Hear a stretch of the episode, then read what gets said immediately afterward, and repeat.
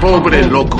Si lo tuyo es contenido brillante, educativo y trascendental, Nunca desperdicies una serpiente. Recordaré a esa señora. esto no es para ti. Bienvenidos a Una Semana Más Podcast, donde podrás escuchar cualquier cosa. Ricky Martin confesó haber intimidado a los homosexuales que se cruzaban en su camino. Con Immortal Walty. Una Semana Más Podcast. Ofréceme tu alma, ser oscuro.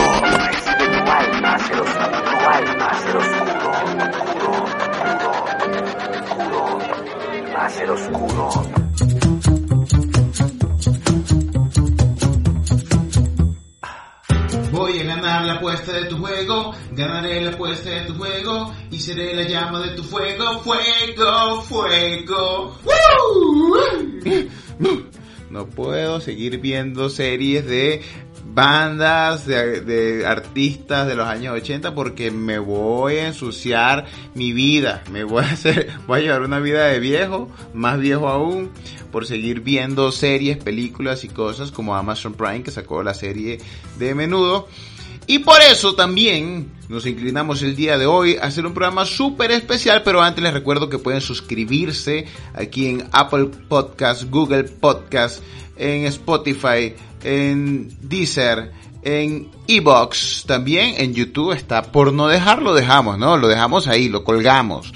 Pero el fuerte de esto es escucharlo por lado audio en estas plataformas. Pero igual está en YouTube, en el canal de Immortal Walty, porque yo soy Immortal Walty. Me pueden seguir en todas las redes sociales por ese eh, lindo y hermoso eh, seudónimo, arroba Immortal Walty. En la producción de este espacio está Pablo Montero y el programa de hoy tendrá unas invitadas genial. Somos como el reencuentro de los menudos, los ex Mega, compañeros de la Mega con los que trabajé. Eh, estará Geimar Rojas y Ana Irene Azuaje. O sea, personas que tuvieron programas super cool, personas super chéveres. Y nos unió una causa, las boy band boy band latinas o norteamericanas o británicas. Hablaremos de boy band en general. Este es un programa cargado de mucho contenido como de fan enclosetado. Como acostumbramos a hacer en este programa, ¿no? Saltamos las realidades y las verdades que en un pasado diríamos, no, yo no escuchaba eso. Pero aquí todo lo soltamos en la cara. Así que el programa del día de hoy tendrá estas invitadas y se va a ir y se va a descontrolar como siempre. Así que vamos a darle de una sola vez entrada a esta conversa que tuvimos con nuestras invitadas el día de hoy. Te has comunicado con el departamento de policía. Si Me desea... están persiguiendo. Me quiere matar. Ayúdame, por favor. Es una emergencia. Marque 1 si está en situación de peligro. Marque 2 si necesita un policía que le dé calor. Marque 3 para repetir este mensaje. Una semana más podcast. Un mal viaje a un universo del que no podrás salir. Y aquí estamos en un episodio de una semana más podcast con nuestro reencuentro. Un momento épico, increíble, emocionante. Nos sentimos en el momento de conectarnos al Zoom como el reencuentro de Frames. Nos sentimos como en el centro comercial del Parral, encontrándonos eh, en la licorería abajo. No me acuerdo cómo se llama la licorería del Parral. Alguno de ustedes se va a acordar ahorita. Bueno, hoy tendremos como compañía en este programa, los voy a anunciar para darle un intro respectivo con fanfarria y bulla. La primera persona que está invitada el día de hoy, eh, una persona que ya cuando en el momento que yo decidí hacer radio en mi vida la conocía, eh, de, de haberla escuchado mucho en programas de radio, era la persona a la cual siempre quise compartir. Y después fuimos pues grandes amigos, Ana Irene Azuaje, una de las invitadas del día de hoy, Anita, bienvenida. ¡Woo! ¡Ay, qué emoción! Un gentío aquí. Porque si es como un reencuentro, como dices. Aparte que me encanta que, que el protagonista de este podcast sea- seas tú. Porque bueno, como dijiste, nos conocimos ahí en las andanzas de la radio y además sabes que te he admirado todo el tiempo, me parece súper original, creativo con tus programas, podcast, todo esto. Y me encanta que me hayas invitado y sobre todo con eh, la siguiente invitada, que también pues es mi gran amiga de la radio y me encanta habermela encontrado aquí. Exactamente, la segunda invitada de este espacio, una catira avasallante, deslumbrante, con, con, con una escena increíble, personaje que ha estado en radios, estuvo también en televisión, una pequeña participación junto a mí, o sea, hizo cosas increíbles. ¿ok? Ahora, pues hace años sin, sin vernos, pero siempre en contacto, y es la grandiosa Heimar Rojas. La grandiosa. La grandiosa. Wow. ¿Qué, te- qué se siente ser tan grandiosa? Wow, no, imagínate. Sobre Se, todo se enteró en este momento. Se, se, estuvo- Sí, se- sí, se sí. enteró en este momento.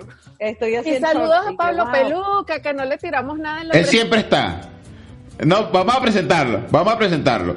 Una persona, una persona que, se- que se caracteriza por su estilo de bailar, de sentir, llamado el chúntaro, por su parecido al vocalista de Gran Silencio.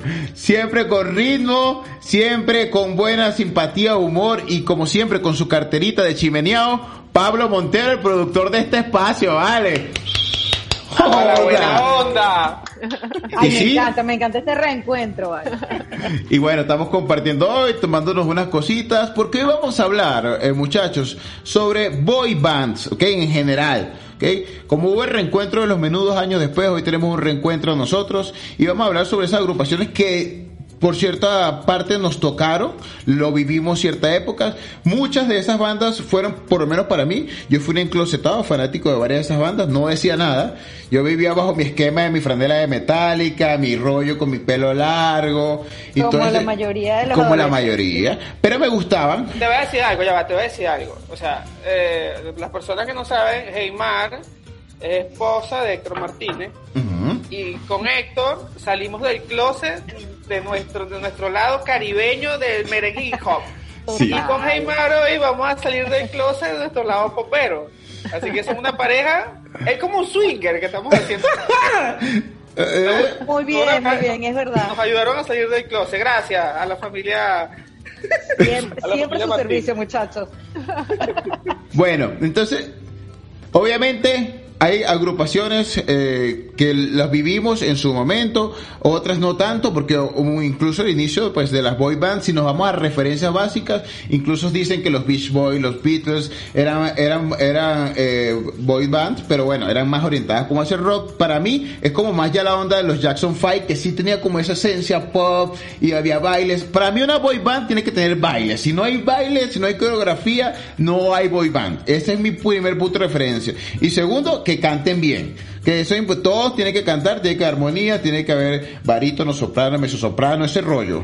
Men, Boys to Men no es una boys band. Claro que no, ya. Claro, Sí es. No bailan.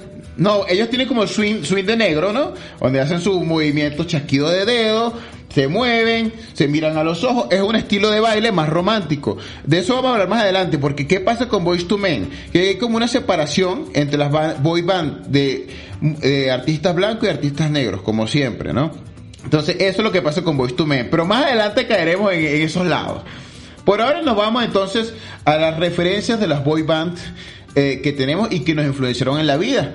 Ok, entonces Ana Irene va a ser la primera persona que nos va a dar su referencia sobre las boy bands en su vida y qué tan importantes han sido. Bueno, la, la referencia más grande de esas boy, boy bands que yo he tenido es la más común de todas, que es Menudo, y que ahora pues estuvo tan de moda con, con la serie que acaban de estrenar en Amazon y todo eso. Yo soy de la generación de los últimos héroes, este, que son Igual fueron yo. mala conducta. Este, y, y bueno, sí conocí, por ejemplo, Súbete a mi moto y eso, pero estaba muy pequeña, tendría, no sé, dos años, una cosa así. Este, y bueno, pero ya cuando ellos empezaron ese boom allá en Venezuela, eh, de los últimos héroes, yo lo viví completico. Aparte de que ellos en Venezuela tuvieron un, un lapso muy importante, porque además se instalaron ahí en Venezuela, vivían en Venezuela. RCTV hacía los días de menudo, entonces era un sábado que desde que amanecía hasta que anochecía, uno veía en televisión cuando se despertaban en el hotel, que desayunaban, que comían, y ese día uno no iba para ninguna parte, porque estaba todo el día pegado ahí a la televisión viendo todo lo que ellos iban haciendo ahí en el, en el programa del día paralizaba. menudo. Se ¿Cuál paralizaba. era, ¿Cuál era tu favorito? Porque el mío era Robert. El mío también, porque ¡Ay, qué cosas! lo amaba Ay, con locura y bello, además Robert. lo amo todavía, pues está bellísimo. Y en Instagram, que lo sigo ahí en, en Instagram, me contesta los mensajes. No, no, no te lo puedo creer. He escrito un montón de veces y siempre me contesta. Ay, qué Entonces, bello. A mí, a mí me pasó estoy algo más traumático. Porque A mí, Algo a mí no me respondió el Swanfason. El Swanfason no me respondió a mí cuando lo invité al programa. Dios, que mira- soy un fracasado.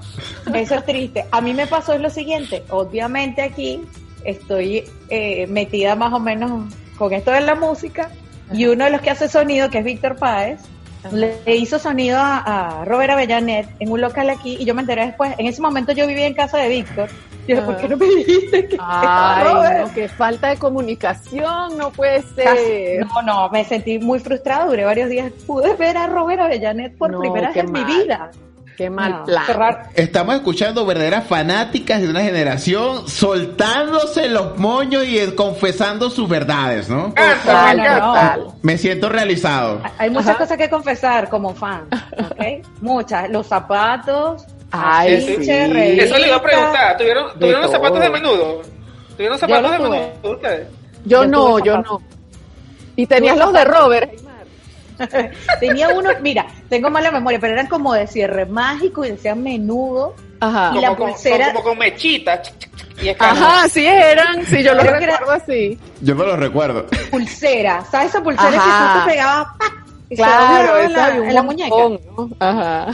Fluorescente también. Exacto, y aparte había de todos, ¿no? De cada uno. Y, y las revistas eran una tortura, porque entonces que si la ronda, por ejemplo, entonces todos los días sacaba el lunes de Ángelo, el martes de Sergio, el miércoles de no sé quién. Entonces uno tenía que comprar la revista todos los días, porque, claro, a uno le gustaba uno en particular, pero uno quería tenerlo todo, ¿no? Los de Quería cada todo. uno. Y salían las fotos con las mamás y todas las historias de ellos, de dónde estudiaron. Entonces uno se conocía los nombres de las escuelas en Puerto Rico, que no tenían ni idea dónde quedaban, pero ahí decía, bueno, fulanito estudió en tal lado, entonces te daban demasiados detalles. Pero aparte, una de las cosas más emocionantes que vivimos en esa época de menudo es que ellos, eh, en esa época que tengo que vivieron en Venezuela y todo, iban a todas partes. Entonces, a Barquisimeto, por ejemplo, fueron dos veces. Y las dos veces yo lo fui a ver. Oh. Y Teatro Oscar Martínez. En el No, no. 89 me llevó mi mamá, por supuesto, porque tenía nueve años en esa época.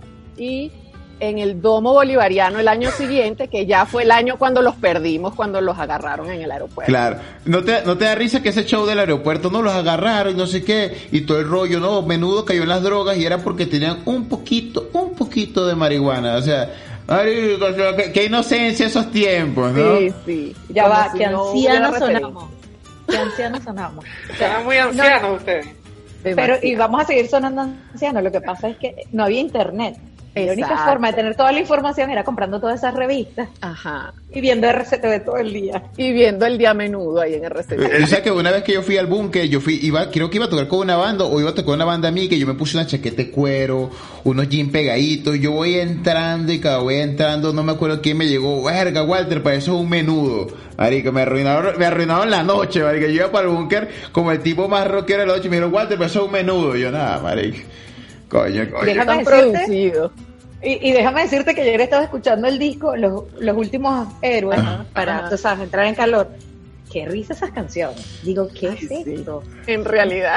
Y eso que Los Últimos Héroes es súper rockero, unas Sí, guitarras sí. ¡eh! Y uno, ¿qué, ¿qué es esto?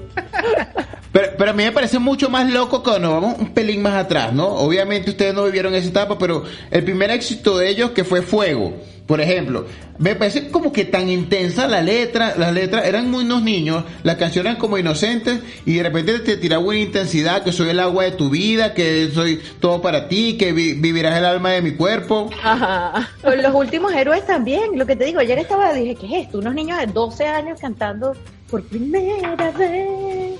Y que Ay, déjame sí, tocarte. y- sí. ¿Qué pasa? Unos niños de 10, 12 años cantando eso. Y yo dije, yo cantaba eso pensando, no sé, déjame tocarte ahí la mano, que, Ajá. cariñito, no sé.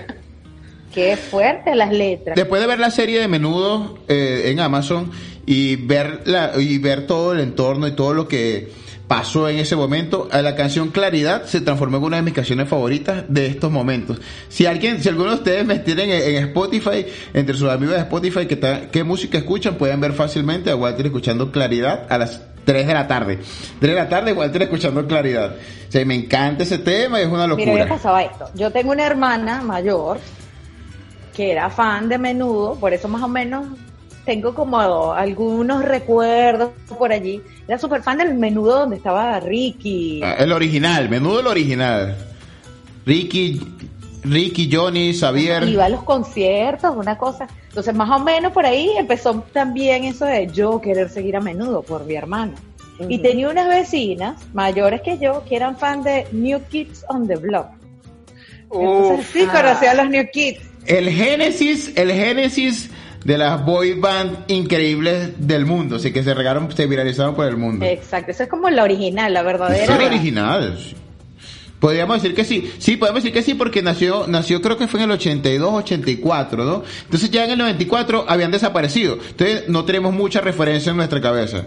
Dime, Pablo. On the Block fue muy, muy famosa en Venezuela. En todo el mundo. Pero en Venezuela, tanto como los una Backstreet época- Boys. Tuvieron una época como que coincidió como con la de menudo de los últimos héroes. Era, ya eran más viejos, pero como en una época se pusieron bien de moda y entonces había como dos grupos a los que les gustaba pues la boy band en español, que era menudo, y a los que les gustaba la, banda en inglés. A algunas también les gustaban las dos, claro. Pero sí en el momento, digamos, el momento que fueron más conocidos allá en Venezuela, eh, New Kids on the Block, era, era esa de, de que coincidió con menudo de, Lo que pasa es que eso también tiene que ver que, que ese rollo de NTV, o sea, cuando NTV explota, entonces las- los que veían NTV se eran pegados con New Kids on the Block.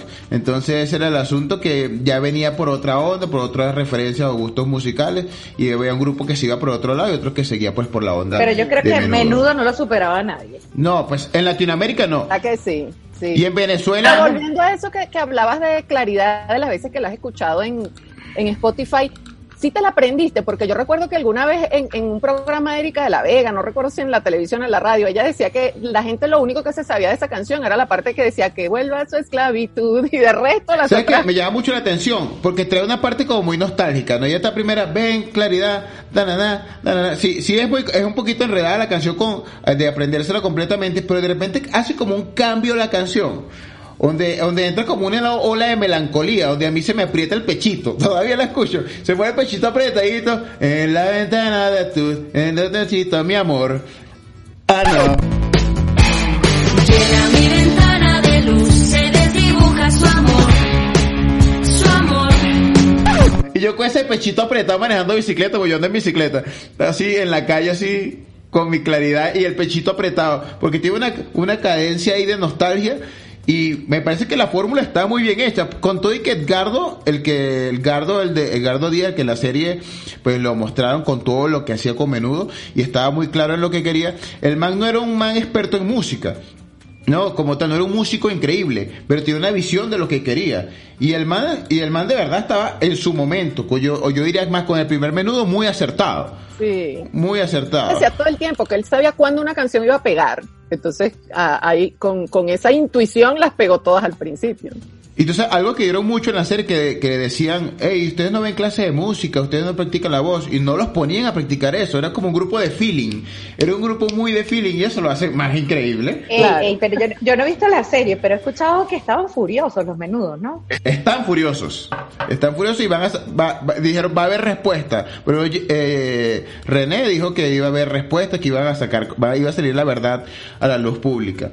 Pero bueno. Claro, porque están pintando, me imagino, ya a menudo de lo más lindo, hay una historia y todo Sí. lo que había detrás era bien feo. La versión de Edgardo, ¿no? La versión de Edgardo es lo que se vio en la serie.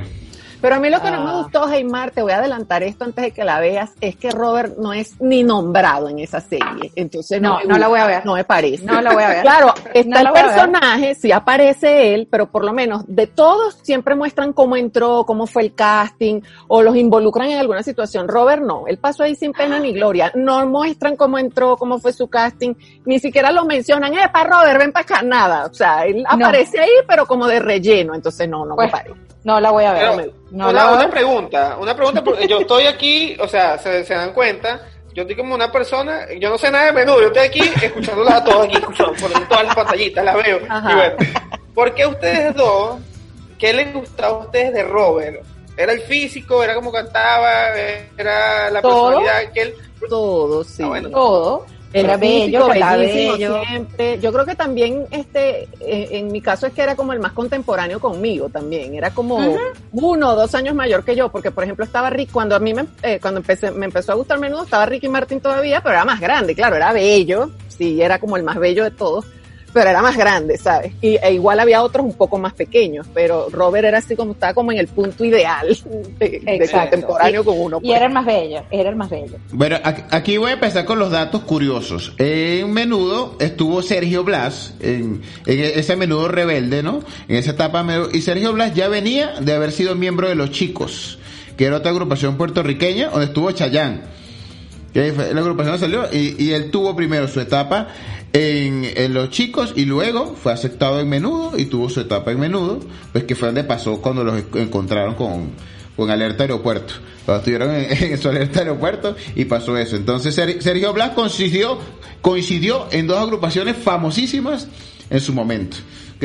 Ahora, si no has visto a Sergio Blas, en la actualidad es un gordo pavosísimo que se cree rockero. O sea, es terrible. o sea, Sergio Sí, Blas. porque después de la serie los busqué a todos para ver cómo estaban, a los que no he seguido, porque como te decía Robert, lo sigo eh, en su día a día en Instagram. Entonces me encontré a, a Sergio y me dio un poco de tristeza, porque además Sergio era demasiado rockero. Y Sergio siempre en los conciertos de menudo, porque menudo tenía como poquitas canciones y tenían que rellenar los conciertos con otras, y Sergio siempre cantaba las canciones de Bon Jovi, que a mí me encantaba. Entonces, la- mi imagen de Sergio era esa, pues ay, el rockero que cantaba Bon Jovi, lo máximo y tal. Y sí lo vi ahí después como bien gordito y haciendo como No, mal. incluso del mismo menudo, ¿no? Que canta No. como un parcito por allá en Puerto Rico, entonces ah, Mentira. Hace así, está así. La decadencia de, de nuestro Sergio Blas. Que y hace como croma, cromas hecho en la casa, así, marica, yo hago mejores producciones de mi habitación que las que hace Robert, es terrible, es terrible. Besito. Sí, ya, voy a buscar su Instagram ahora, me da curiosidad. Bueno, no sé si verlo. Todo el mundo entrando ahorita buscando a Robert, Ay, vamos a ver cómo está- A Robert no. A. Sergio, a Sergio, a Sergio, sí, a Sergio Blas. Oye, sí, Daniel no. Verdi. Vale, pero ese es Daniel Verdi. Ey, me enteré que Daniel Verdi está todavía en Venezuela, ¿no? De las personas que todavía se mantienen allá, Daniel Verdi no se ha ido, Daniel Verdi sigue allá. eh, ¿Cuándo lo vas a invitar al búnker. Coño, yo, uno- nosotros intentamos invitar a Daniel Verdi una vez al programa y no se dio, al programa de, de a Melomanía.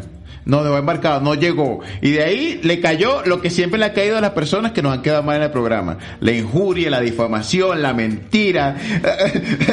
Hemos hecho con su imagen lo que nos daba la gana. Y si, e- esa es la característica de este programa. Qué Entonces, malo, vale. hey, Mira, Mar, pero Hey preguntó si estaba todavía cantando en el búnker. Canta ya. Ajá, ¿todavía sigue en el búnker o no? yo, eh, ese, ese, ese dato no te lo tengo. No, no sé hasta qué punto el búnker sigue teniendo Te inventa, recuerda que nos quedó mal. Sí, Daniel, Daniel Verdi sigue cantando. Dicen que, que está perdiendo la voz y está quedando sordo como Luis Miguel. Rumores. Pero que se está bronceando bello. Se está bronceando bello, pues está caminando de su casa hasta el trigal. Entonces, y se viene caminando otra vez bajo el sol. Está bronceado bello. Llega a la avenida Lara bronceado. Observa su melena. Claro, como, como Fer- él es como Fer el de Maná combinado con Freddy Krueger. Una cosa lo- loquísima, marica, loquísima, loquísima. Bueno, Heymar, Heymar, tu referencia, ya nos hablaste que bueno, te gustaba mucho, obviamente menudo. Aparte de menudo, tus referencias importantes de boy band subiendo y puede ser pues de esa misma generación o podemos entrar ya más pues en una onda de bandas más de, de esta época, un poquito más acá. Tiene, tiene la Te libertad. voy a contar. Menudo es como lo máximo. Después de Menudo venía Magneto, que es una banda mexicana. Yo soy fan de Magnet. Yo soy fan de Magnet. Les puedo confesar que tengo el cassette, o bueno, tenía. ¿Sabes que cuando uno se muda y deja las cosas, uno todavía dice, tengo, Ajá. no sabes si la tienes o no. Estaba en Venezuela, tengo el cassette de Magneto, el de Vuela, Vuela. El, el- lo mejor, lo mejor. Vuela, vuela. Es lo máximo. Yo, yo, yo, yo, yo estoy que hago un TikTok bailando abuela abuela. Ya llegó la- las bandas mexicanas, pero la mía era Magneto. Yo sé que Ana nos va a dar clase en eso de la, de la De las bandas mexicanas. El club de fan de Magneto ya está constituido por fin. Hay que hacer pancartas, llevar afiches. A ver, Juan, a ver, a ver. Magneto ya no existe. Tienes que asumirlo. Podemos ser fanáticos de otra banda, de One Direction, de BTS, los, los surcoreanos del momento, qué sé yo. No, no, no me parece. Eh, los surcoreanos lo tienen chiquito. ¿No hay alguna boy band de Nigeria? Algo tipo Boys to Men, pero como el negro de WhatsApp. A ver, a ver, no sé, no sé. Lo más parecido, parecido así, son los negros que bailan con el ataúd. Pero del resto no sé. Me encanta, me encanta, me encanta. Tenemos un club de fans, hagamos mini féretros y nos pintamos el negro carbón, me encanta. Y somos súper inclusivos, ¡qué maravilla! Me encanta este concierto, jamás pensé que la pasaría tan genial con estos negros y su ataúd. De verdad, somos los líderes de este club de fans. ¡Ay, ¡Qué oso negro! Ese. Pero Magneto, eh, después no fui tan fan. Después sí me empecé a volver como más rockera. Entonces ¿Y escuchaba Mercurio? ese ¿Y Mercurio? Boys. Ah, Mercurio. Pero igual, Mercurio me gustaba, pero tampoco que no era como el nivel de menudo, que tenía una ficha gigante que lo pegaba en la pared y me caía de madrugada encima cuando estaba durmiendo. me tenía que levantar de madrugada a pegarlo. A mí, a, mí, a, mí me pasó, a mí me pasó igual con un afiche de Marilyn Manson que tenía. Siempre me caía en la cama. En la mañana acababa de despertar, tenía ese afiche de Marilyn Manson encima. Todo el tiempo. me asustaba en la madrugada, a mí en la madrugada me caía. Eso dice que, que, qué mal, qué mala calidad era el tape en Venezuela en esos tiempos, ¿vale? Es solo, solo nos hace llegar a esa conclusión. Bueno, pero yo, yo, yo sé que el asunto de las boy band, o sea, es el punto principal de este programa. Pero no podemos dejar pasar por alto que Ana Irene es fanática de Timbiriche. Los conoce, o sea, conoce a profundidad. No es una boy band, pero es una banda de, de, de- de niños, por así decir, donde había niñas y niños. Y Timbiriche fue importante, incluso en la serie menudo nombran que ah, está pasando algo con Parchís en España, en México Timbiriche, entonces se, no es una boy band, pero no podemos dejar pasar esta oportunidad. No, y hay varios, hay varios mexicanos. Estaba Flans, que eran puras chicas, que eran tres y también esas las viví, estaba bien niñita y Ajá. tres mujeres bailando que salían, y yo, divina. No controles, Y, todas, y todas- ah, claro, No controles. claro, y todas queríamos Sí. bailar como ella y ser Claro. alguna de las Flans. Sí, sí. Estamos votando la cédula horrible. Pero ya va. En, en Timbiriche estuvo Paulina Rubio, salió Paulina Rubio de Timbiriche, Talía, o sea, Ana, Ana, so- es, todo este espacio es todo tuyo. Brilla, brilla con Timbiriche. Bueno, yo la verdad no es que soy tan fan de todas esas bandas mexicanas, yo soy fan en particular es de Timbiriche. Pero entonces a mí me pasó con Timbiriche que yo los conocí muy niña allá en Venezuela, porque ellos, bueno, también fueron a Venezuela, pero ellos sí no los pude ver allá porque tampoco la cosa fue así como para hacer giras y todo eso allá, no iban y los presentaban en televisión y tal. En Entonces, sábado bueno, yo- sensacional. sí, y en el show de Fantástico, recuerdo, este, Ah. que, que los, los tenían también. Entonces, bueno, yo tenía los discos esos de niñito, pues que ellos, que ellos sacaron, porque yo estaba bien chiquita en ese momento, pero me gustaron toda la vida, o sea, y siempre tuve esos discos y tal. Pero en México ocurre una cosa con Timbiriche increíble, y Timbiriche es de verdad insuperable aquí, o sea, ninguna banda tiene tantos fans como Timbiriche. Tú nombres a menudo, bueno, ahorita con la serie, bueno, sí, uno que otro fan y tal pero con Timbiriche es una cosa apasionada como loco. Y entonces no pierden vigencia aquí en México. Ellos están en todas las fiestas, hay canciones clásicas de las horas locas de aquí, de los matrimonios, Eso de te iba- cumpleaños. Eso te iba a preguntar, ¿sale, sale en la hora loca? Si sale en la todo hora el loca, tiempo, todo el tiempo. Tiene- La única manera de ser inmortal es tener una canción en la hora loca. en la hora En la loca. hora loca, claro. Y entonces, bueno, además de que eh, pues fue una banda que duró muchísimos años, entonces, bueno, ellos fueron creciendo y fueron cambiando de, de integrantes y todo eso, y ya, bueno, hasta que se terminó, entonces ahí comenzaron a hacer los 40 mil reencuentros que hacen cada vez que cumplen 20, 25, 30, 35 años. Pero por lo general se reencuentran son los originales nada más, excepto Paulina Rubio, que solo participó en el primer reencuentro, ya en los otros no ya pero es la gente para estar es, ahí. En, es muy diva, nueva. sí. Al- Muy al- en el primero sí, en el de los, creo que eran los 20 años que, que sí participó. Pero luego, Quería perico, siempre- quería perico y no le dieron. Eso fue no le pasó. dieron las cosas como son. Los demás son muy sanos y ella dijo, no, Claro. no no, no va a estar ahí. Bueno, entonces ellos, eso, siguen siendo muy vigentes aquí y, y, bueno, a la gente les sigue encantando. Y de hecho los ponen, ves películas mexicanas y siempre hay canciones de Timbiriche, hay una referencia de Timbiriche todo el tiempo. O sea, es demasiado de la cultura pop aquí, pues son súper protagonistas de todo eso. Entonces, cuando ellos empezaron a reencontrar, por ejemplo, cuando creo que los 25 años, yo había venido a México, pero de vacaciones, y me había comprado el CD de los 25 años de ese concierto que hicieron y tal. Bueno, claro, después de todo eso yo no me imaginaba que me iba a vivir a venir aquí a México y menos que iba a estar aquí en el momento que ellos se reencontraron por sus 35 años. Oh my God. Entonces ahí me salió el fanático que llevo adentro total, pa- absolutamente. Primero eh, los vi eh, cuando tres de ellos, que son Sasha, Ben y Eric, que son de los, de los originales, ellos hicieron un grupito, un trío, pues ellos tres, y bueno, tocaban por ahí canciones de ellos, pero también tocaban canciones de Timbiriche. Y yo los fui a ver ese año que llegué aquí, pero al año siguiente comenzaron entonces los reencuentros y ahí los vi tres veces. Pero un concierto, o sea, una cosa súper producida y Ana hecha justamente para Bueno, los bueno, esto era, po- era conocido, ya todos sabemos que Ana pues, era fanática de Timbiriche, pero aquí, pero aquí ya fue quedado demostrado. Ana, ¿y como cuántas personas en un concierto? Estamos hablando de 50 mil, 60 mil personas por concierto en esos reencuentros, o ya no están. los conciertos eh, los hacen por lo general en el auditorio, Ah, ok. Auditorio ok. Nacional, que no es tan grande, no sé en realidad cuántas personas caben ahí, pero, pero no es tan grande así como a 50 mil personas, ¿no? Pero, hubo uno de Ana. esos que viene el Zócalo, que sí cabe muchísima gente, ahí sí, había un gentío, aparte que el conci- ese concierto de Zócalo fue gratis, entonces bueno, Ah, no, imagínate. fue increíble. Ah, no. Pero Ana, di la verdad, la primera vez lloraste. Por supuesto, no todas todas las veces lloré además. La primera vez que no eran todos, eran tres nada más, lloré porque las canciones de mi infancia y todo eso.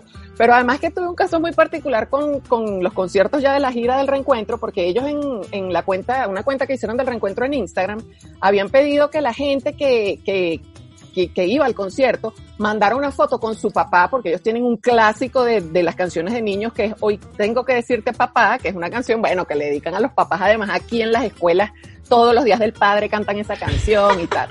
Entonces, Oh, bueno, dijeron, mándennos sus fotos aquí y tal. Bueno, yo por supuesto mandé la mía, abrazada ahí con mi papá, y en el concierto en el auditorio aparecimos mi papá y. ¡No! ¡No!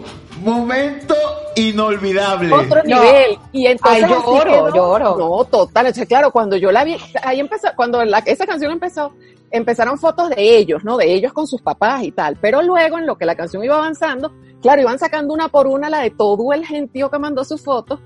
Ay, bueno, y ahí me visualicé con mi papá, ahí y los siguientes otros dos conciertos que fui. Pero además quedamos inmortalizados en el DVD de la gira, porque ahí también salimos. ¿Qué? entonces, No lo no, lograste. quedamos ahí para siempre. Lo lograste. Ya, Ana, o sea, que. Ya llegaste a la cima, sin duda alguna. Se los dije, Total. se lo dije antes de grabar que Ana Irene nos iba a bofetear a todos. No, pero bueno, Total, fue una experiencia muy particular. Yo, yo, Yo, yo que era tan fanático de, de Matarrica, nunca viví un momento así viendo Matarrica en vivo. qué bien. Mira, pero, no, otra, no, pero, otra cosa pero que no es pasó- mentira. No es mentira. Walter No es era mentira lo de Matarrica. fanático de Matarrica. No, en serio. ¿En serio? En serio. es La única persona le canta, si te vas, que te vaya bien, bien, bien, no te voy a ver más, más. No sé por qué yo tenía ese disco, pero bueno, los quería. No, marico, tiene los dos. Bueno, ya. los discos. No, es la primera persona que conozco que tiene el disco de Mandarrica. yo No, no ya, Todos, los dos. Los dos. un disco Dos. Matarrica. Dos, y los dos los tenía. El del bebé desnudo.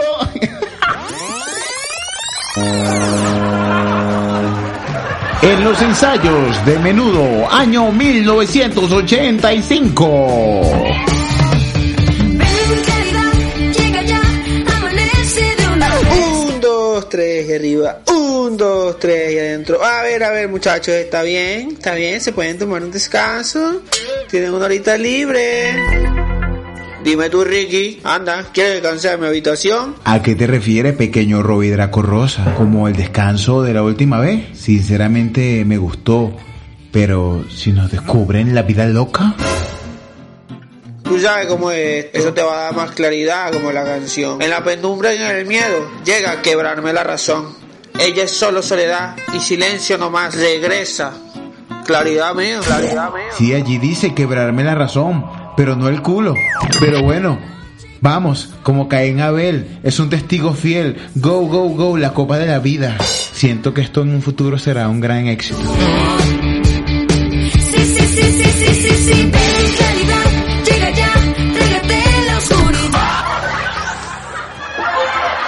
Mi momento de, de- mi momento de boy band se los refleja, Backstreet Boys. se vienen los Backstreet Boys. Ahí es donde vamos. Un episodio muy importante. Eh, yo diría, o sea, Backstreet Boy es la banda más influyente de la historia en cuanto a boy band pop, ¿no? Como tal, ¿no? Esas boy band. Yo te iba a preguntar, pero ya me di cuenta. Te iba a preguntar, está, ¿eres Team Backstreet o, o Team NSYNC? No, no, soy Backstreet, soy Backstreet, soy Backstreet. Eh, los Backstreet Boys, obviamente, pues, eh, era, era... ¿Lo escuchabas en secreto? Escuchaba en secreto, eh, mi favorito era Nick, obviamente, siempre me han gustado las rubias, siempre me ha gustado, soy moreno, me gustan las rubias, me gusta Nick. no, pero, pero me, pero, pero, mm, yo quería ser Nick, pero Kevin me agradaba también, empatía, pues, con Brian, que era como el principal, eh, eh, Howie me parecía súper random, me parecía como el relleno de la banda. Ah, sí. Sí. sí, sí. Y el otro era AJ, ¿no? El otro, sí, cierto, AJ Claro, era el otro. sí. Ese era Ese mi era- favorito. Ella era mi favorito. AJ Era- está aquí en Dancing with the Stars.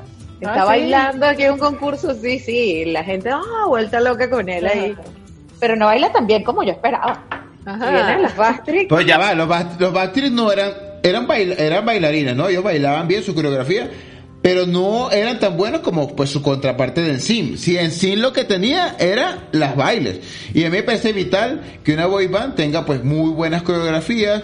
No, ya Eh, tenía los bailes y tenía, o sea, de esos 10 cantantes de esas dos bandas, Justin Timberlake es como el Claro. papá, el papá de los helados. Total. sí. Eh, Eh, Justin eso, Timberlake. eso es lo que, lo que se le destaca en Sing, ¿no? Que pero tú no Claro. recuerdas una canción específica de Sing, pero bueno, de ahí salió este Justin que es fenomenal.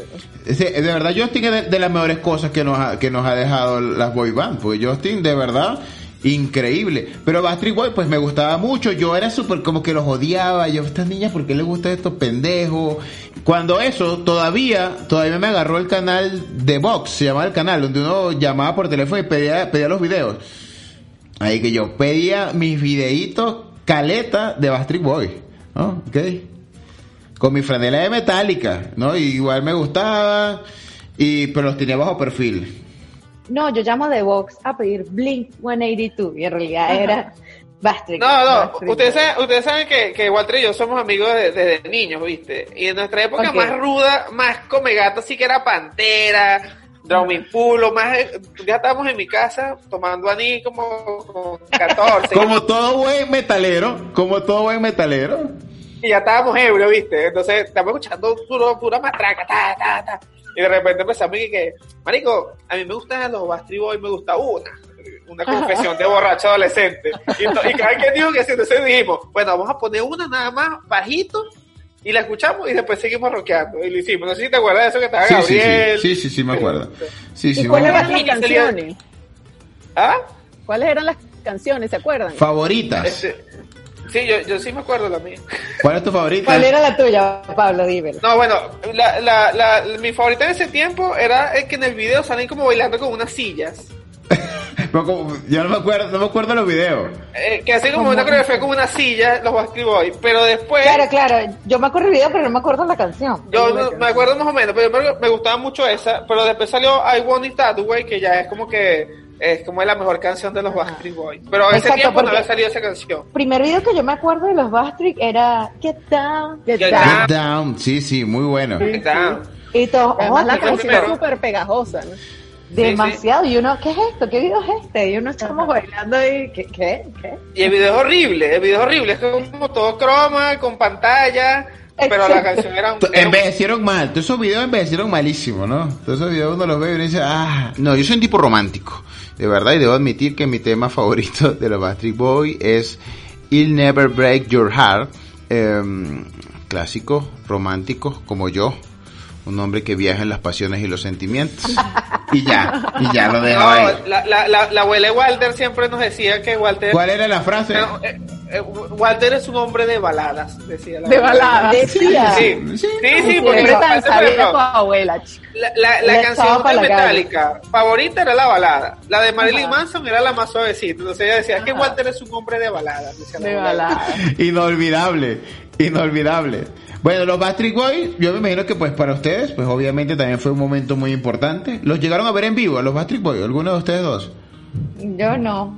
No. Y, y hace, y estuvieron aquí, bueno, estuvieron aquí, no, obviamente, hicieron una gira Creo que fue el año pasado y no, no fui. Me hubiese gustado. Lo que pasa es que yo no tuve ese nivel de fanatismo. Me gustaba, los escuchaba, pero no era la fan así, que necesito el CD y ya, nada, nada, nada de eso. Así como que los escuchaba, chévere, estaban pegados. Ya ella sí estaba yo rockera, me estaba dando al revés.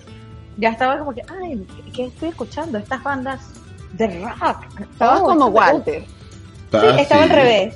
Pasé mi etapa pop, entonces ya empecé a escuchar otras cosas. Sí, me gustaban, pero no, no fan, no fan No así. fan. Yo creo que es necesario hacer este inciso porque es importante por lo que vivimos y en esa época nosotros en Venezuela vivimos nuestra época, nuestra boy band salsera. Nosotros vivimos nuestra época salserín. No podemos dejar, no podemos dejar por fuera salserín. Que es una Quiero decir, eso a decir que en Venezuela como que no, nuestra banda sí no es pop, es es de salsa y es salserín. salserí. Sí, Es sí. salsa. Yo de verdad yo- no, y para mí, o sea, así como Ana es con Timbiriche, yo soy así con Salserín. O sea, uno de mis grandes sueños, uno de mis grandes sueños es ver el reencuentro de Salserín con Servando y Florentino y poderlos ver. O sea, sería, Ey, sería, pero hay que aclarar algo. Si hubo una banda, creo que era algo que se llamaba Los Chamos o algo así, que todo el mundo Ajá. decía que Carlos Baute, Ajá. que había un, como un grupo, Gabriel. al- Chamo Gabriel algo también. así. Ajá. Ah, creo que una gente lo intentó y eso no. no lo logra. Y eso que, eso que había los recursos, no había los recursos y era el país, y era el país plataforma, ¿no? Todos querían ir para allá, todos pegaban. Y una de las cosas que, Además los productores, porque este, eso, eso también lo estaba esperando en la serie de Menudo y no lo mencionaron.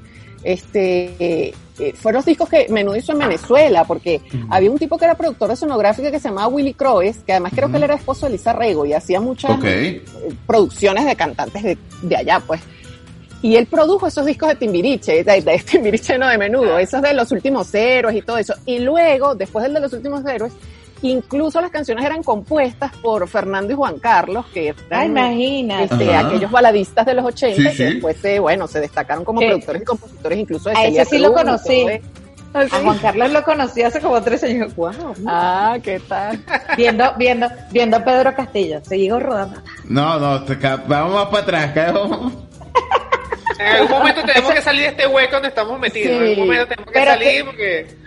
Quiero aclarar que sé estas cosas por tener hermanos mayores. Yo siempre Nada digo más mis por hermanos eso. mayores. No, de verdad, yo digo mis hermanos mayores fueron una influencia en mí porque, claro, Claro. cuando ellos eran adolescentes, estaba de moda, yo qué sé, Jordano, toda esta Ajá. cosa. Yo estaba muy niño y escuchaba con ellos, Mecano, todo eso lo conocí con mis hermanos. Entonces, bueno. Una pregunta: ¿alguno de ustedes vio en vivo a Salserín en su momento? No. No. No. No, yo No, ya, yo ya- sí ya era como grandecita Yo cuando sí salté. lo vi en vivo. Sí. No te lo puedo creer. En el anfiteatro Mentira. Oscar Martínez. Sí, fui y Ah, andaba con un ¿qué grupo tal? que eran súper fanáticas y me hicieron correr para el autobús atrás de ellos, pues. el Y le diste palmadas al autobús, le diste golpecitos. Taca, taca, taca, taca, taca, taca. Y, y se asomó Florentino y eso así yo. Y no, hola. Ah, ¿qué tal? Bueno, tienes esa tremenda anécdota. Ahí está. No, y además- concierto qué tal? Y que además El ellos eran... No, no, arre- arrechísimo, arrechísimo. Sí. Me parece una locura que puro chamito toquen también. En serio. Sí. No, es el, es el lado de Salserín, ¿no? Que los músicos que acompañaban eh, a los cantantes principales también eran jóvenes, eran o niños o adolescentes, pero eran puros puros jovencitos, a diferencia de las agrupaciones ya consolidadas, que bueno, había unas que eran con pistas y otras que eran músicos de respaldos, pues músicos ya viejos que tocaban muy bien, que los acompañaban, la banda sonaba muy bien y ellos simplemente cantaban o bailaban. Y también ese era- Cantaban y bailaban. Exacto. Y recuerda que esa también era la época del doblaje. Era muy fácil, todo el mundo doblaba. Que ese era el otro rollo. Toda la presentación era doblado, todo era doblado. En esa época era muy común esa situación. Ojo, No, Salserín también doblaba mucho.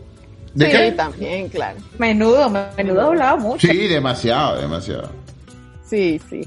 Pero Sal- eh, Salserín tenía otro nivel de fanatismo también. Este, yo recuerdo eh, este, amigas que sus mamás les mm, alquilaban habitaciones en los hoteles donde ellos se quedaban para que se- ellos, ellas se pudieran quedar ahí y estar pendientes cuando se movieran, cuando ellos llegaran y todo eso. Una cosa. Yo, yo, yo tuve, yo tuve, yo tuve una relación, relación amorosa con, con algunos miembros del club de fan de, de Sal- Salserín. El nombre, el nombre, No, no, no, no, no, no es necesario, no es necesario. Aquí la conocemos todos. No, pero no es necesario. vale la pena destacarlo, ¿no? Pero me, me supe cuentos increíbles de, de Salserín y, y obviamente Salserín también elegía como todas esas bandas a dedo. Ellos elegían con cuál chica querían pasarla bien, porque eso es una de las grandes incógnitas. Eran jovencitos, pero no se portaban mal, claro que sí. Incluso René, Claro que sí. Incluso René confesó en estos días en, en un- en el podcast de Ale con Calves que ellas elegían a dedo hacia distancia, papá, le la de seguridad, pum, listo, listo, así fue. De repente los primeros menudos, los primeros menudos eran muy chiquitos y de repente no, ¿no? Porque eran unos niñitos. ¿Tú crees tú? ¿Tú crees? ¿Tú crees? Chiquitito ahí. Lo que pasa es que lo que pasa es que ahora que soy una adulta me doy cuenta de cosas que uno, uno juzga, uno piensa que ay, como yo era tan inocente en esa época que todo el mundo era igual. Ajá. Pero después escuchas una historia que dice, no, ya va, tú eras la única que estaba eh, pensando tal cosa y no, no es Sí, así. sí.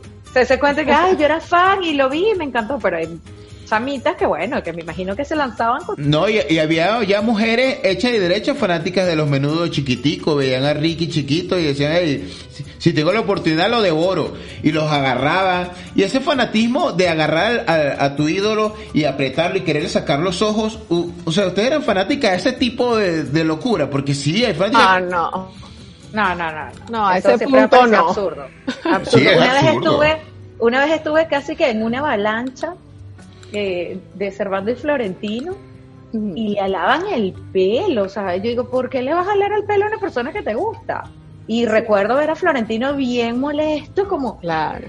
Y yo dije, es que esto no tiene sentido. ¿Tú ¿Qué te acuerdas que- alándole el pelo a alguien que me que ellos mandaban muchas patadas, eran como, eh, les cantaba dar como patadas Karate Kid y lanzaban patadas bailando, pero si se acercaba el público también lanzaban patadas. Y ahí fue cuando pasó el acontecimiento de Perú, donde se murieron un poco de niñas y los cuestionaron y los llevaron a un programa allá de Perú y los cuestionaron y ellos se fueron del programa Bravos.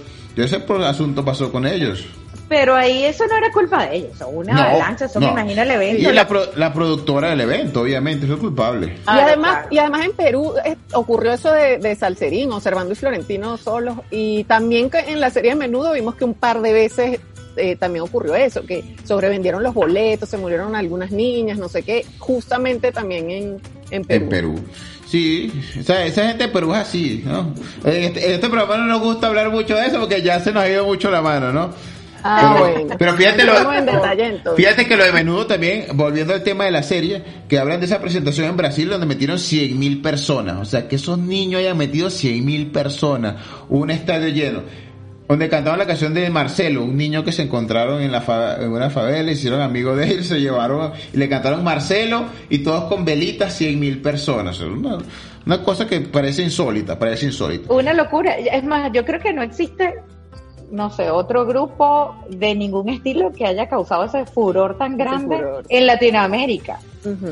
Pero tú ves, tú, tú ves esos videos y tú ves en la serie y tú dices, wow, eso es increíble, la multitud de gente, el fanatismo, lo que hacían las fanáticas y la cantidad de personas sin el alcance que hay actualmente, ¿no? Con las redes sociales, con esa... Pero si tú te pones a ver también la fanaticada de los grupos actuales, bueno, vamos a venirnos un poquito más el presente. Ya vámonos, no nos, vaya- no nos vayamos a lo, a lo actual, sino vámonos ya a la época de los Jonas Brothers. Los Jonas Brothers también eran una locura. Y, y venían respaldados, locura son, todavía. pero ellos están respaldados de la marca de Disney. Entonces están respaldados de tener seriecitas, más giras, más todo eso. Y tenía un poco de fanaticada increíble. Y era una fanaticada tan grande como la de menudo porque tenía más alcance, era más masivo. Ahora cualquier persona puede escucharte una canción. No tienes que esperar a que el disco te llegue o que te lo pongan en la radio. Entonces eso, es- eso pues eh, yo diría que es como relativo, ¿no? La sensación se sentía muy masivo, sí, pero todas estas agrupaciones de ahora obviamente me parece que tienen un alcance mucho mayor. No, obviamente los Bastrix son una cosa asombrosa, al punto que tuvieron, tienen, bueno, tenían hasta hace nada un crucero. un crucero. El crucero de los Backstreet Boys. De los Backstreet Boys. son exitosísimos. Y la gira que hubo aquí el año pasado, full. O sea, estamos hablando de lugares todavía llenan estadios esos muchachos. Unos Sí. señores, pero ya no son tan Sí, muchachos. sí. También vinieron para, para México el año pasado hi- hicieron como ese reencuentro. Este, a mí me hubiera encantado ir, pero las entradas eran carísimas. A mí me pasó lo mismo. No hice ni el intento, pero también porque era como Heimar, o sea, como que yo los descubrí allá, me gustaban una que otra, pero también entonces estaba empezando ese apego con el rock y entonces no quería decir que me gustaban, estaba como todos ustedes, pues con la franela de Metallica, todo eso. Y ya gustaba empezando en radio. pero- exacto, en la entonces, radio, ya estábamos estábamos en empezando ahí, voz. entonces no podíamos estar de fans de las Eh, no, ¿cu- ¿Cuántas veces no presenté canciones? Yo presenté varias veces canciones de los Backstreet, de los Backstreet en la Mega, Sí, poniendo, no. poniendo mala, mala, mal, mal, mal acento, ¿no? Mal así como que ah, ahora vamos con los Backstreet Boys. Bueno, esto no nos gusta mucho, pero bueno. Ah, Espere, eso pasa rapidito y ya venimos otra vez. No. con- o sea, su- muchas veces lo hice. Todos lo vamos a hacer con, algún- con alguna banda, alguna cosa que no. Sí. ah, ahorita uno dice, ya madure. Exacto, Ya, creo que a todos nos pasó eso. Pero mira, en esas épocas que, que nos las dábamos nada más de rockeros, que no queríamos aceptar esas otras cosas, yo recuerdo que en MTV alguna vez hicieron un programa, pero no recuerdo si fue así de voice band o del pop que había en ese momento, y recuerdo que eh, entrevistaron a Lenny Kravitz, que en, esos en esas listas de canciones que hacían que la canción 15, la 16, la tal. Y Lenny Kravitz decía que en ese momento, no sé qué año era, pero sería finales de los 90 en ese momento la canción, la mejor canción de pop era Shape of My Heart de Ujú. Backstreet Boys. Y entonces después, eso fue como una reconciliación de los rockeros, que después tú decías, ay, pero si lo dijo Lenny Kravitz es verdad. Y es verdad, es tremenda canción esa de... Es tremenda canción. Igual hay otra, hay otro Son cuento, grandes canciones. Sí. hay otro cuento que dijo Justin Timberlake, que él dice, Ajá.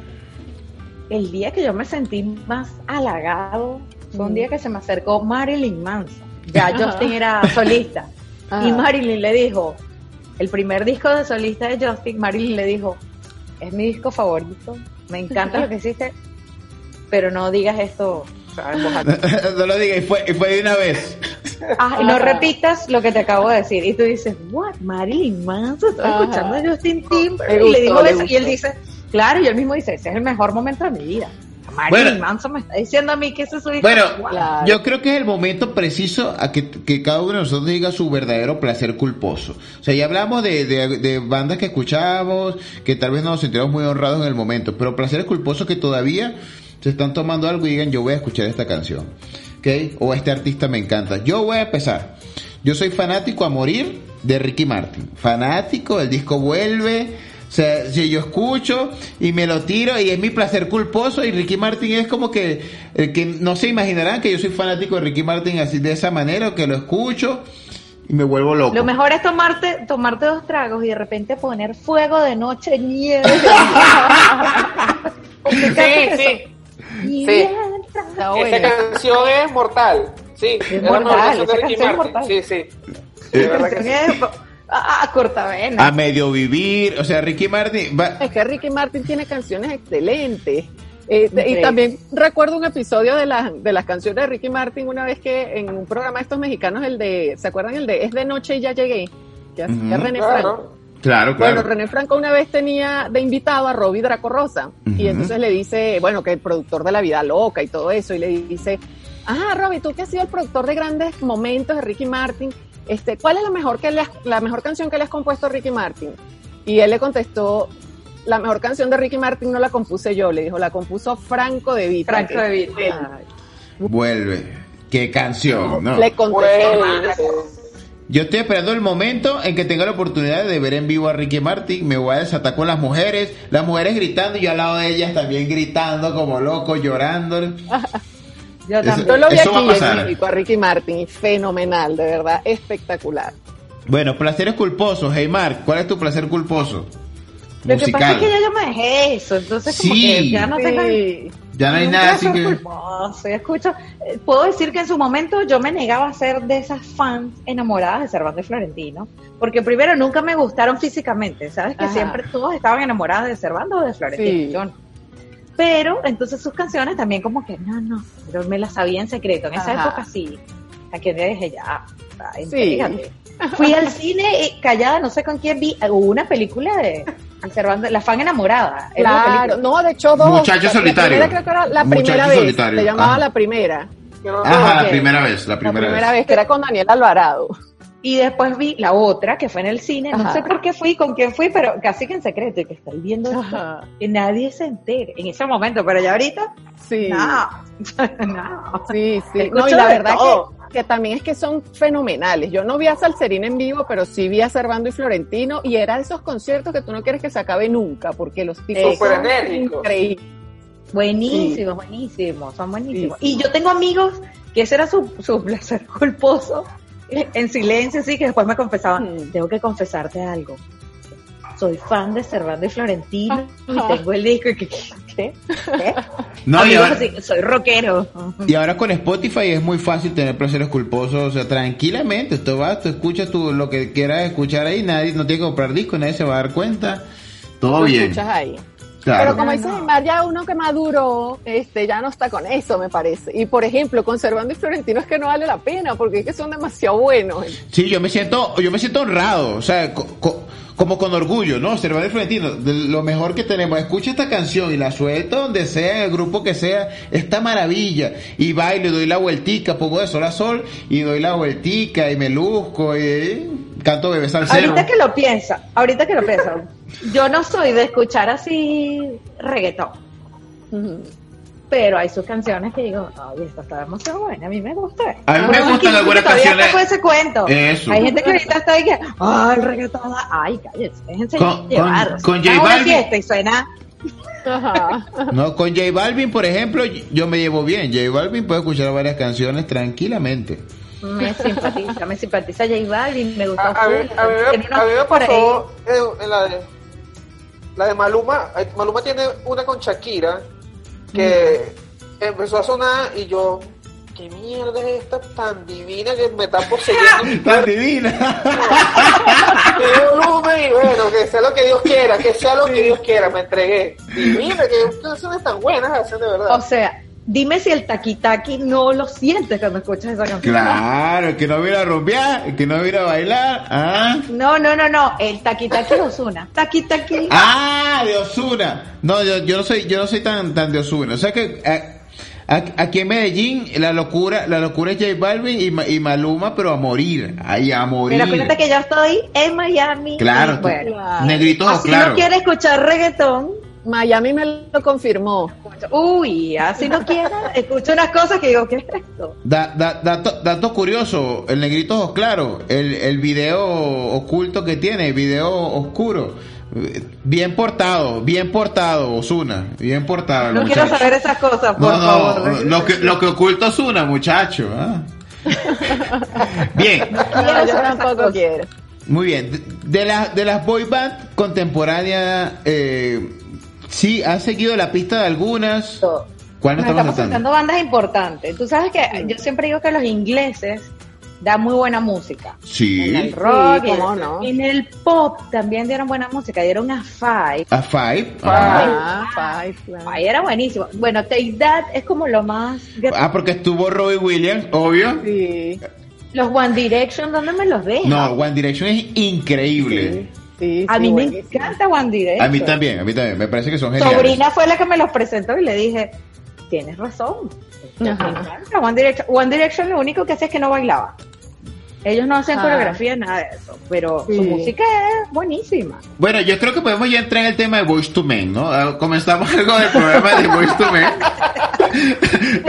¿Qué ocurre con Boys to Men? ¿Qué ocurre con Voice to Men? No, lo que pasa es que en esa etapa, en ese momento de Voice to Men, yo me acuerdo que el, el los momentos que yo los conocí fue porque en el Príncipe del Rap los invitaron.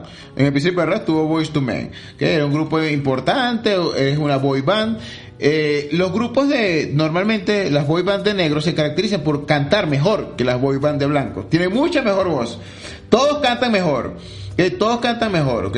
Y, pero la- no son, no son de bailar mucho no son de bailar mucho, eh, pero lo- como que hay como una división. Nunca en un conteo, viendo yo para la producción de este, de este capítulo de hoy, la- donde había la separación de las mejores bandas de los tiempos, de boy band, las más importantes, nunca mezclaban agrupaciones de negros con agrupaciones de blancos. Siempre es como esa línea divisoria. Ah, Es verdad, es verdad. a mí me parece que Boyz es increíble, cantaban muy bien, tal vez no bailaban. Eh, no es una agrupación en la cual yo voy a tener en Spotify y voy a escuchar como lo puede hacer los Backstreet Boys. pero los respeto. Me parece que cantaban muy bien, eran unos negritos muy intensos, muy románticos, eh, muy románticos. Pero bueno, eh, es, importa- es importante para la historia, me parece que hicieron un, trabajo muy chévere y es como que la única agrupación de boy band fuera de los Jackson 5 de, negros como tal que es, que es reconocida que este, y todavía existe. Sí, lo que pasa es que ellos no eran tan pop, eran como Ajá. más... Era más R&B. rhythm and blues. Era Ajá. rhythm and sí, blues, sí. totalmente. Era Pero más de sí videos cantaban de súper bien.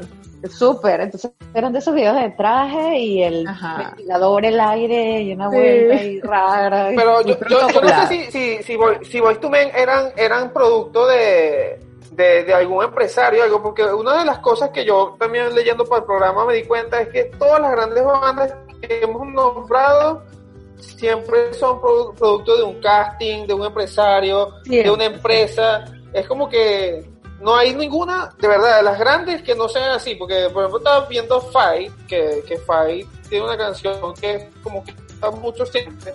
La busqué hoy y, y el mismo dueño de Fight es el mismo dueño de la Spy Girl.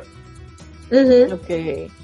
Entonces, Sí. siempre como para una voice band siempre es como que otro requisito, aparte de que cante y que baile, es que sean el producto de una empresa o un productor o algo Sí, así. siempre es como un productor, Porque nunca escuchas la historia, Five, nunca escuchas la historia, eran cinco amigos. se No, no, No, en las boy band, eh, en las boy band no puede pasar eso, no puede, de verdad, es que hay una producción tan grande que es imposible que eso haya sucedido así. No, Yo ya había ves que es recomendado- raro. no sé si lo han visto, un documental que está en YouTube, que se llama The Boy Band, la historia de Lou Pearlman, que era el, el señor este gordo Ah, claro. que era dueño de NSYNC. De los ¿No lo? Sí. Y de los ¿Has visto ese Backstreet, ¿no? Sí, de los Backstreet, era, era dueño de las dos bandas. Eh, se los Sí. recomiendo. Es una Ah, bueno.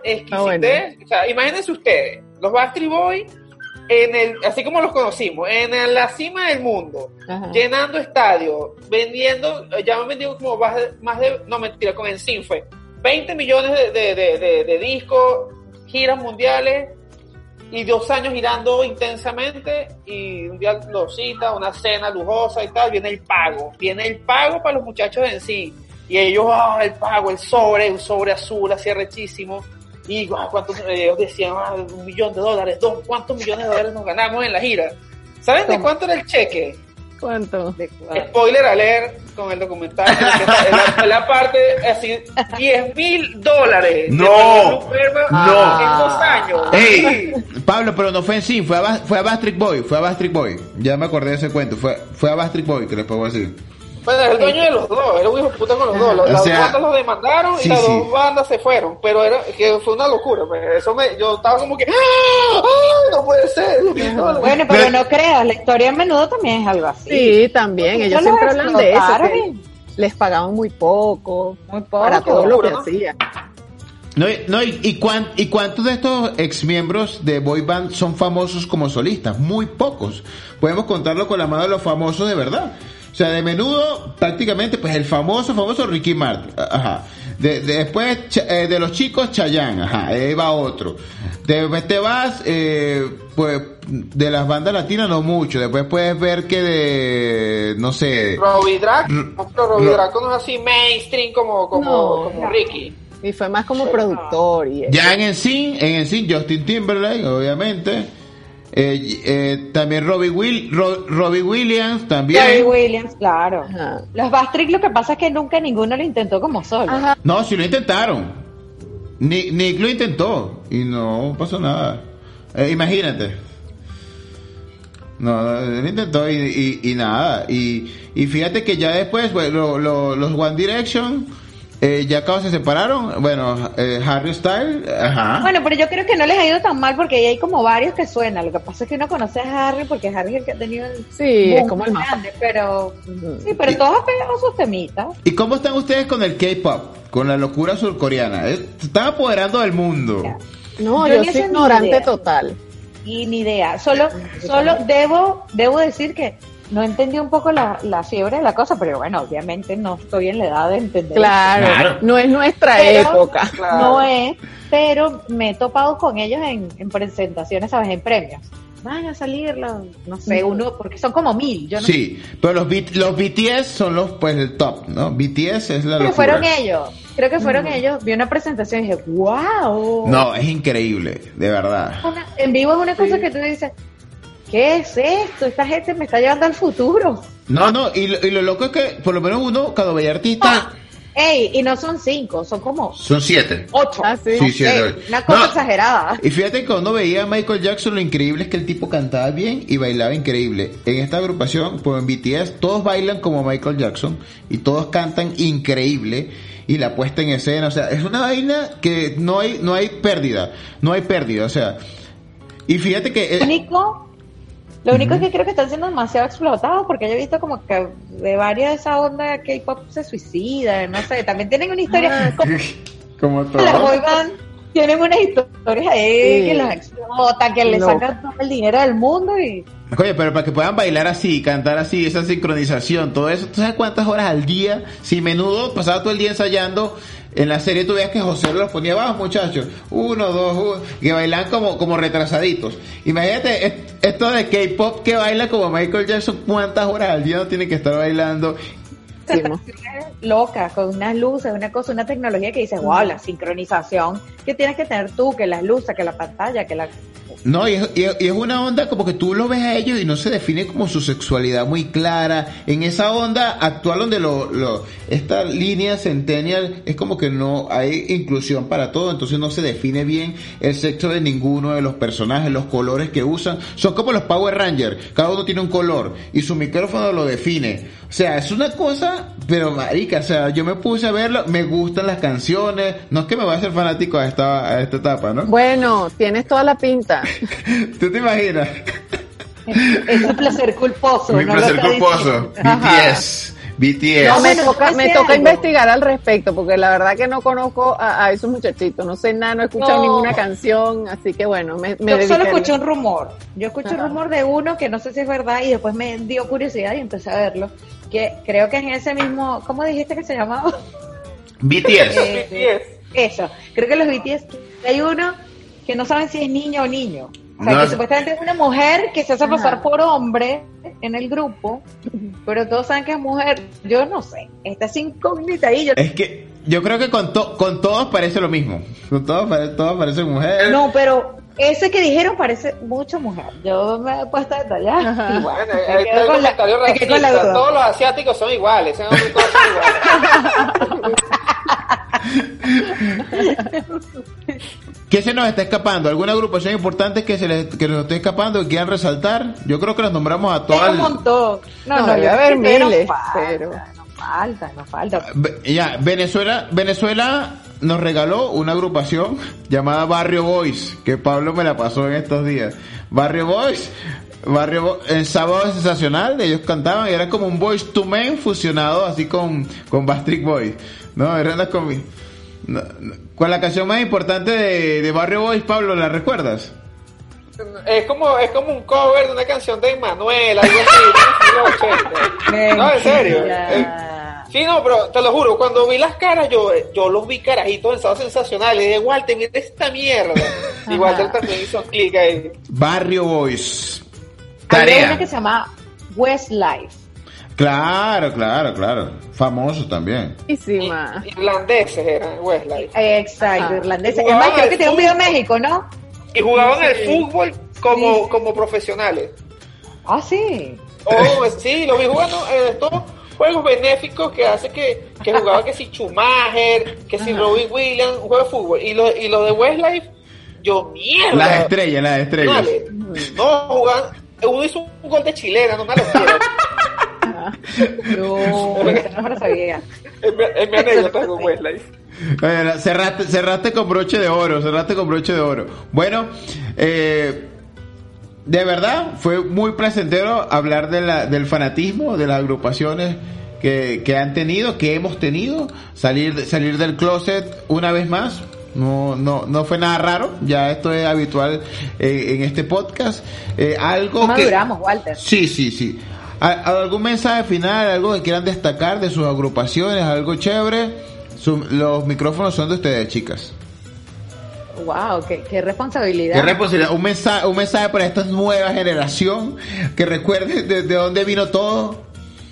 Y mira, más bien un mensaje para los papás, o yo qué sé, déjenlo que, que sus chamos se tripen la cosa, porque yo sé que hay gente que comienza, he visto mucho eso, ay, me gusta escuchando rock, me siento muy orgulloso. Déjalo ser, que escuche lo que quiera, todos tuvimos esa etapa y vamos Claro. evolucionando y ya. Claro. Cuento de, no quiero que escuche K-pop, pero ¿por qué?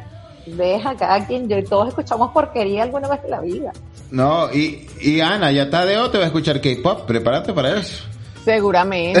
Eso- eso es lo que Tú sabes viene. que- Tú sabes que No, Ana- no. Ajá. Tadeo va a escuchar quién sabe qué cosa va a pasar de aquí a allá. De aquí a allá.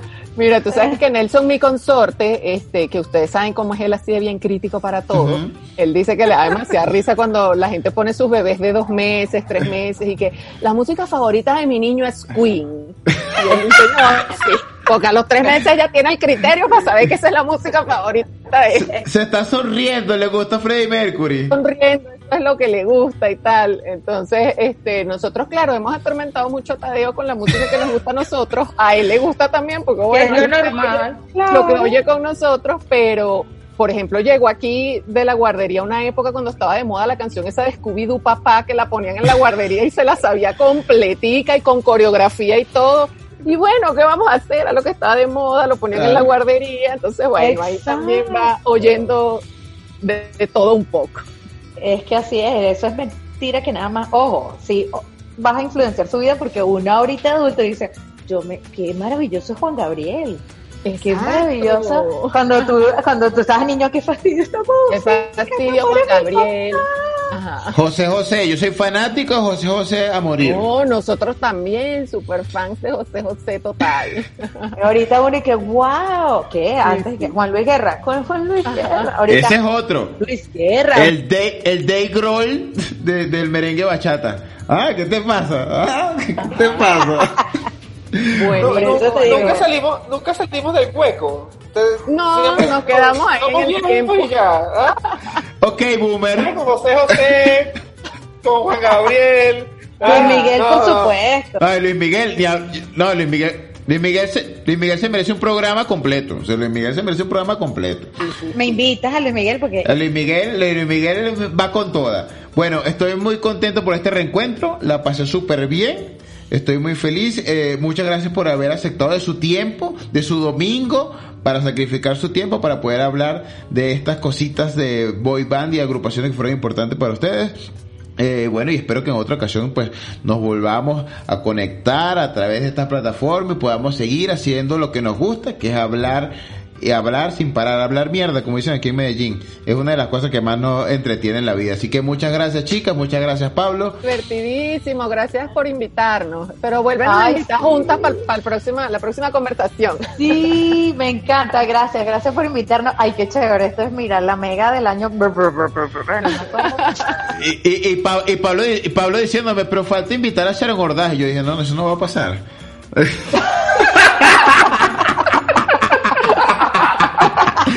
Chiste interno, con esto nos fuimos. Bueno, Adiós. Adiós, Besos. gracias. Bye.